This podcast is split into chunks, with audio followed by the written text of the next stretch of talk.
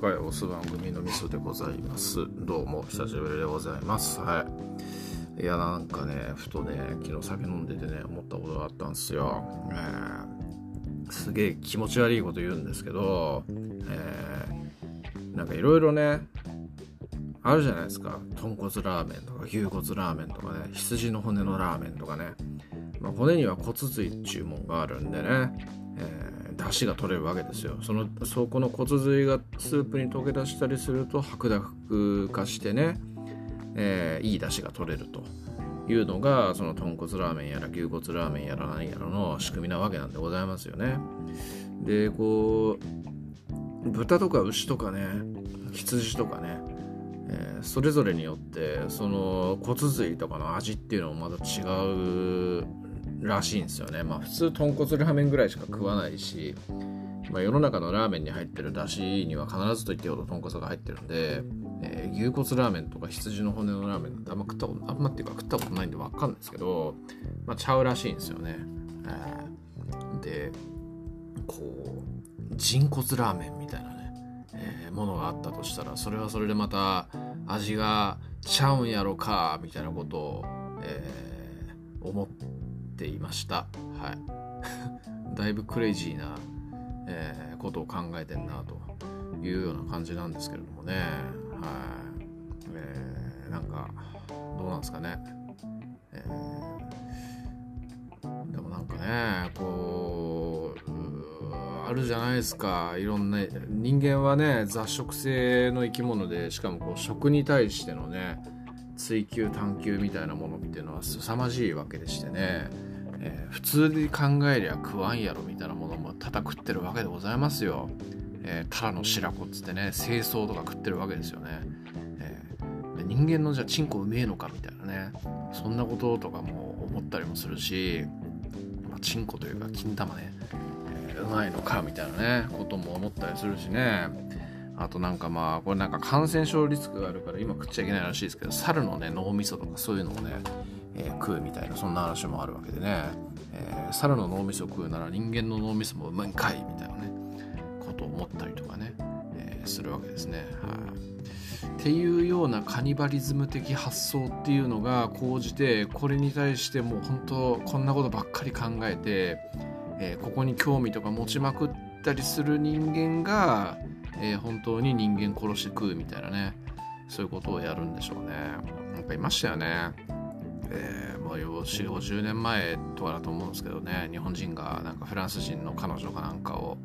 えー、殺して食ってそれのレポート書いてで捕まって釈放された後にそれを出版したみたいなねそんな話ありますよね名前忘れちゃいましたけどすげえ有名な人っすよね、あ、当然僕はそんな本読んだことはないんですけども、まあ、断片的に聞く限りでは本当クレイジーな感じでね、えーねなんか普通にこうその彼女と部屋で隣り合って談笑していてその談笑しているところをいきなり頭をあの拳銃かなんかでぶっ放して撃ってね。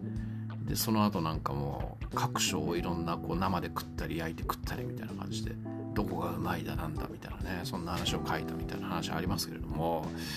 いや行動に移す人間がね、えー、やっぱ一定数出るよなっていうふうに思いますよね。うん、まあね。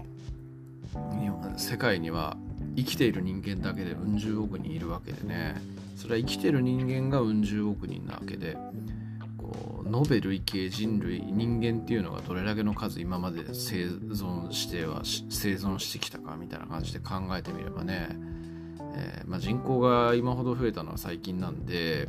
えー、あれですけどまあ言うてでも何百億人どころか何千億人とかまあ下手すりゃ何兆人とかね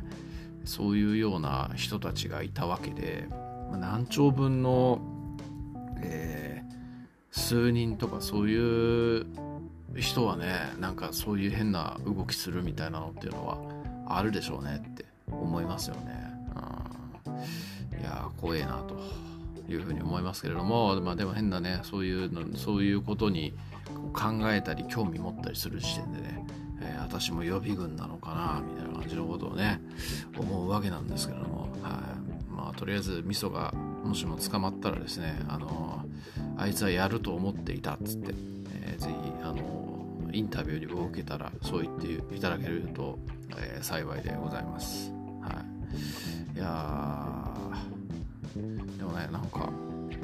でもま逆になんだろうなそれ人体への興味みたいなのっていうのを、えー、あんまり持たないで、結構長い間生きてきたみたいな。長い間人類は過ごしてきたみたいな。そういう話もあるわけで、まあ、それもまた不思議っすよね。うん、なんかやっぱ人体は神が作ったものだからみたいな。そういう、えー、根本的な発想みたいなのが、えー、あるんでしょうね。多分ね。うん、ね。なんだ古典ラジオだ古典ラジオしかないな古典ラジオでそんな話してましたよね。えー、人体を、えー、正確に把握したのは結構もう近代とか入ってからだっつってねだってあのターヘル・アナトミア、えー、解体新書杉田玄白と前野良太がね翻訳したやつ、えー、なんかっていうのもねあののをこうそれのあのいろんな制作秘話みたいなのとかでもありますけれどもね、えー、解剖とかそういうのっていうのが当時とかももう絶対禁止でね、えー、なんかすげえこう特例で罪人の死体とかを墓場で解剖してたみたいなね、えー、そういうような話とかもあったりしますけれども、えー、ね。そういうのダメみたいな感じになんでしょうしね、えー、あの万学の僧アリストテレスだってねなんかそういう人体の、えーについてみたいな本本メモかな？なんか残してるとかって聞いたことありますけども全然こう現実とは違うみたいなね。そんな感じですしやっぱりヨーロッパもヨーロッパであのキリスト教の関連でねずっとそういう解剖とかっていうのは、しちゃいかんみたいなそんな感じだったみたいですしいやなんか、えー、ね人体への探求欲望みたいなところっていうのをね、えー、みんな押さえつけられてきたし押さえつけられてると強いてそこのところに対して、えー、やったろうみたいな感じで思うみたいな人っていうのは本当にほとんどいないんだなっていうのはね分かりますよね。なんかやっぱ刷り込まれたミーム的なね遺伝子に組み込まれたミーム的なものでやっぱり人体とかに関してはアンタッチャブルみたいなえ共食いとかねそういうのは絶対ダメだし、えー、そもそも人体を切り刻むみたいなことっていうこと自体もあんまりよろしくないみたいなねそういうこう遺伝子に何かが組み組み込まれてるのかもしんないですね生物にはね。うん、なんかやっぱ他の動物とかでもね共食いとかって基本的には基本的にはてかほぼ飢餓状態とかそういうのじゃないとあんましないって言いますよね。まあ、する生物はいますけどねカマキリとかいますしなんだっけタスマニアデビルはあのー、なんだっけすっげえ大量の豆粒みたいな赤ちゃんが大量に、あのー、腹の中に生まれるからこうそれをこうおやつ代わりに母親が食うみたいな、そんな話とかもあったような気がしますけど、まあ、そういうこ